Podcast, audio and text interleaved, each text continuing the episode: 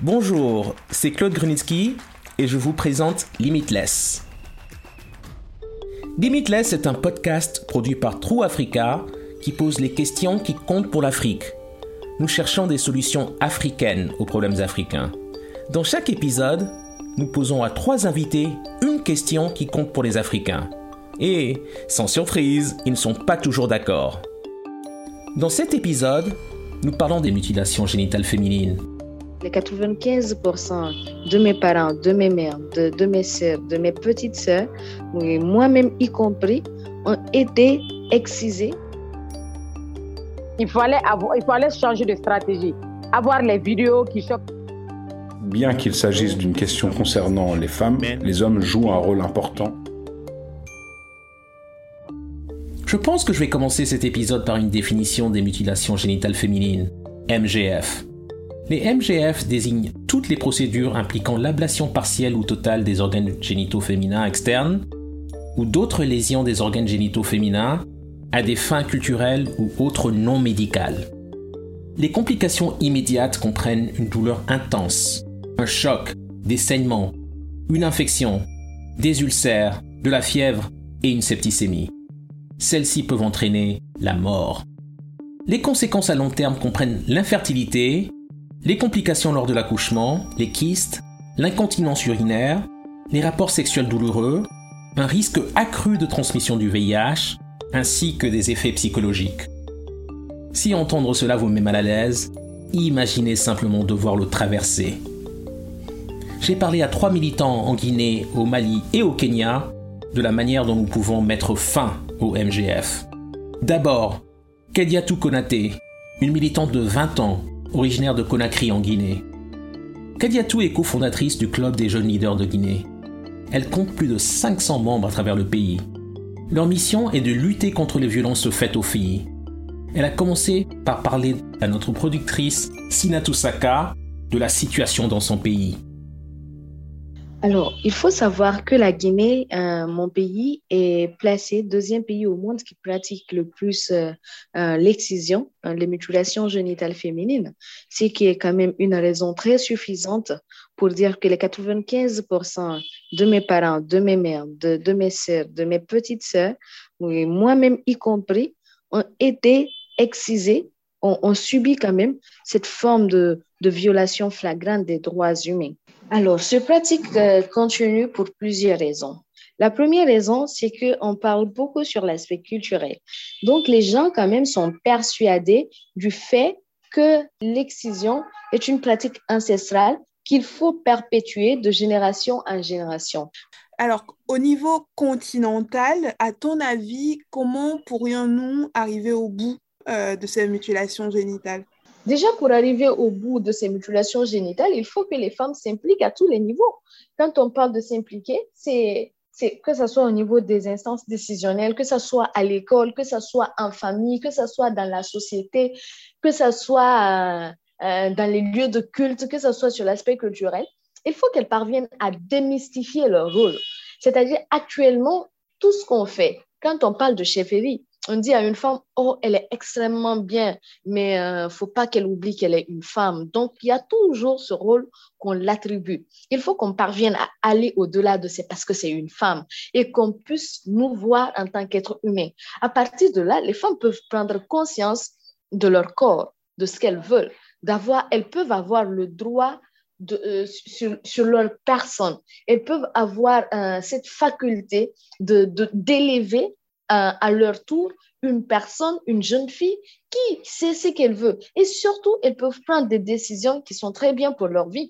Parce que la principale raison qu'il faut chercher dans tout ce que nous sommes en train de faire, que ce soit sur les questions de mutilation ou sur les questions de d'autres facteurs allant dans le sens de la promotion de la femme, c'est effectivement cette décision où la femme peut et fait ce qui est bon pour elle elle sait éviter ce qui n'est pas bon pour elle. À partir de là, on ne sera plus là pour parler euh, des droits des femmes. Elles sauront effectivement ce qu'il faut faire ou pas. Euh, c'est intéressant que tu parles de l'implication des femmes. Euh, justement, ça m'amène à te poser ma, dernière question. Quel conseil tu donnerais à une jeune fille qui souhaite s'engager aussi contre les mutilations génitales? Mon conseil que je me cesse à donner à, à mes soeurs, à toutes les jeunes filles, c'est qu'elles n'ont pas forcément besoin d'être militantes pour changer les choses. Cependant, elles ont besoin de se former. Elles ont besoin de tracer leur voie. Elles ont besoin de se découvrir. Elles ont besoin de savoir ce qu'elles valent. Elles ont besoin de savoir où elles veulent partir. Et à partir de là, on ne parlera plus de mutilation à plus forte raison des autres problèmes. Il faut qu'elles sachent quel est l'impact qu'elles peuvent avoir dans leur vie, dans leur communauté et, partout où elles sont. On n'a pas besoin de lutter pour elles. Il faut qu'elles luttent pour elles-mêmes. Et ça, étant militante ou pas, étant activiste ou pas, étant défenseur des droits ou pas, étant ce qu'on cherche, c'est qu'elles soient elles-mêmes, qu'elles soient vraies et qu'elles identifient ce pourquoi elles sont sur Terre. Notre deuxième invité est Fatoumata Siré-Diakate Junior, militante au Mali. 8 millions de filles et de femmes dans le pays ont subi des MGF. Moins d'une fille et femme sur cinq pense que les MGF devraient cesser. Elle se bat pour changer les mentalités dans un pays où la pratique est ancrée. Je lui ai demandé de m'en parler. Le Mali est un pays euh, où la, religion et la tradition dominent beaucoup. Les MGF, c'est une pratique traditionnelle et non religieuse. Mais la population malienne a tendance à confondre les deux, la religion et la tradition. D'autant plus que la moitié de la population est analphabète. Donc, euh, ce qui nous cause énormément de problèmes par rapport euh, à, l'information sur les MGF et sur les conséquences des MGF. Mais vous savez que l'excision est une pratique qui est profondément ancrée dans la société malienne.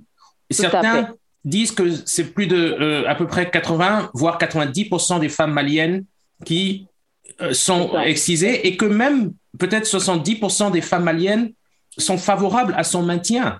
Alors, qu'est-ce que vous pensez de ces mentalités qui disent que finalement l'excision est une bonne chose pour les femmes?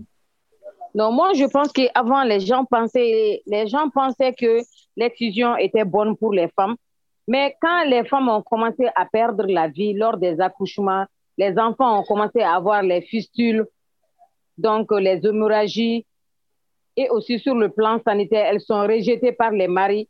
Donc, euh, je pense qu'avant de, de 14 à 49 ans, les gens étaient favorables à l'excision. Mais aujourd'hui, si vous prenez la population, les tranches d'âge entre 0 et 14 ans, nous voyons qu'il y a une diminution et des cas de MGF parce qu'il y a beaucoup d'informations, de sensibilisation autour de, de cette question.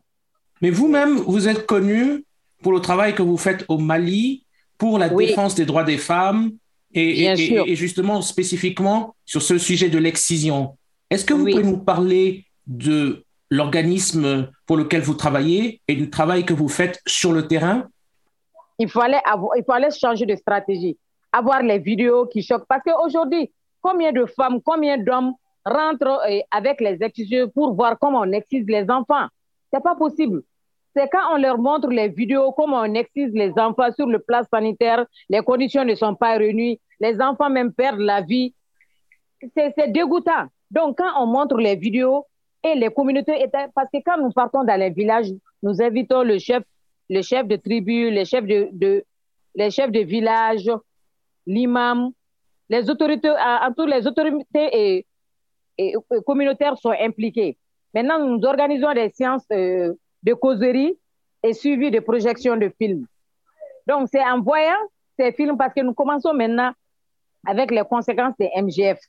Est-ce que vous arrivez à former certaines femmes et leur trouver d'autres activités génératrices de revenus pour que justement elles puissent pallier aux problèmes qui sont liés à cette excision dont elles sont victimes. Tout à fait.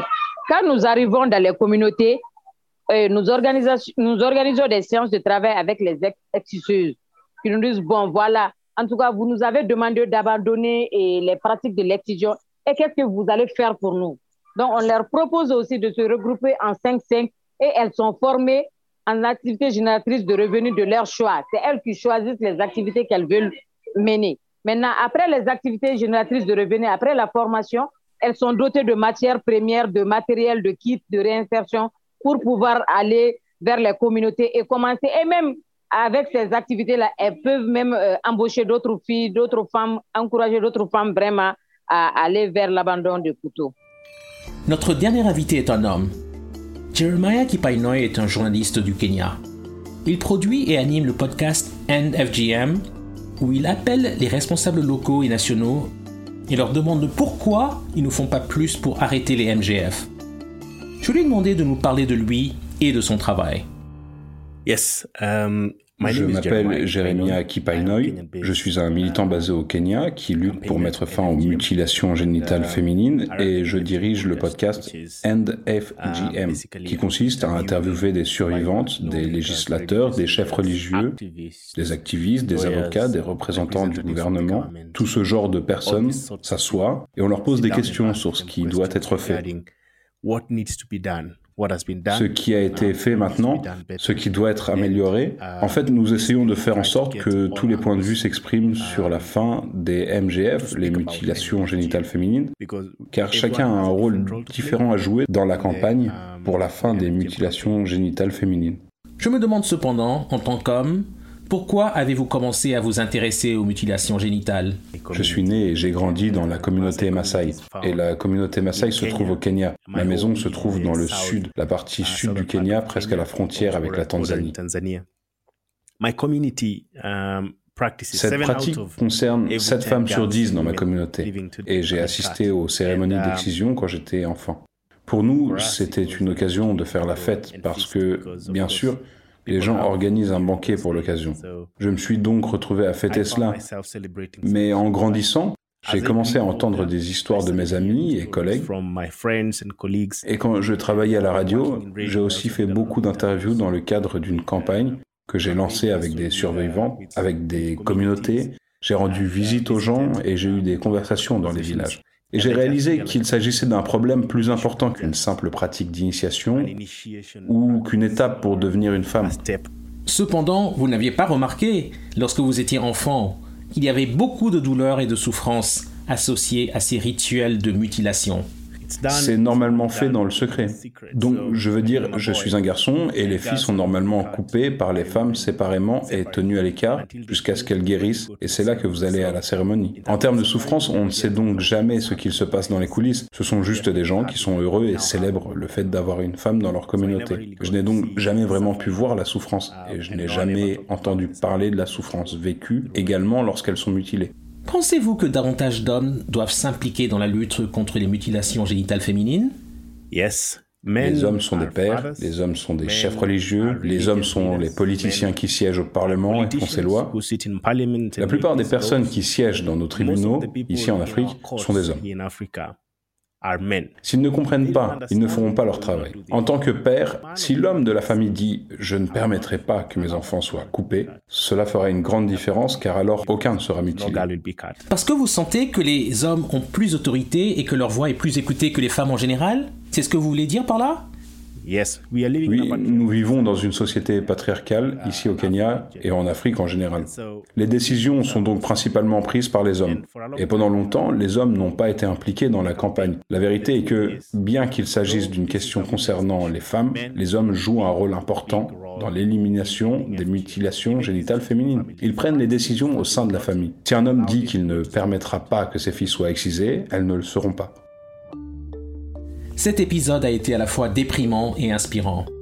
Les MGF sont une pratique profondément ancrée dans certaines sociétés africaines et il n'y a pas de réponse simple pour y mettre un terme. Et bien que le potentiel de l'Afrique soit illimité, des pratiques comme les MGF nous freinent. Merci à nos trois contributeurs, Kadiatou Konate, Jeremiah Kipainoy et Fatoumata Sirediakate Jr. pour avoir fait la différence. Nous devons travailler ensemble pour mettre fin aux mutilations génitales féminines. Nous devons mettre fin à cette souffrance. Merci pour votre écoute. Ce podcast est rendu possible grâce à une subvention du département d'État américain et de la fondation Sinfire. Vous pouvez écouter ce podcast sur toutes les bonnes plateformes et sur www.trueafrica.co/limitless.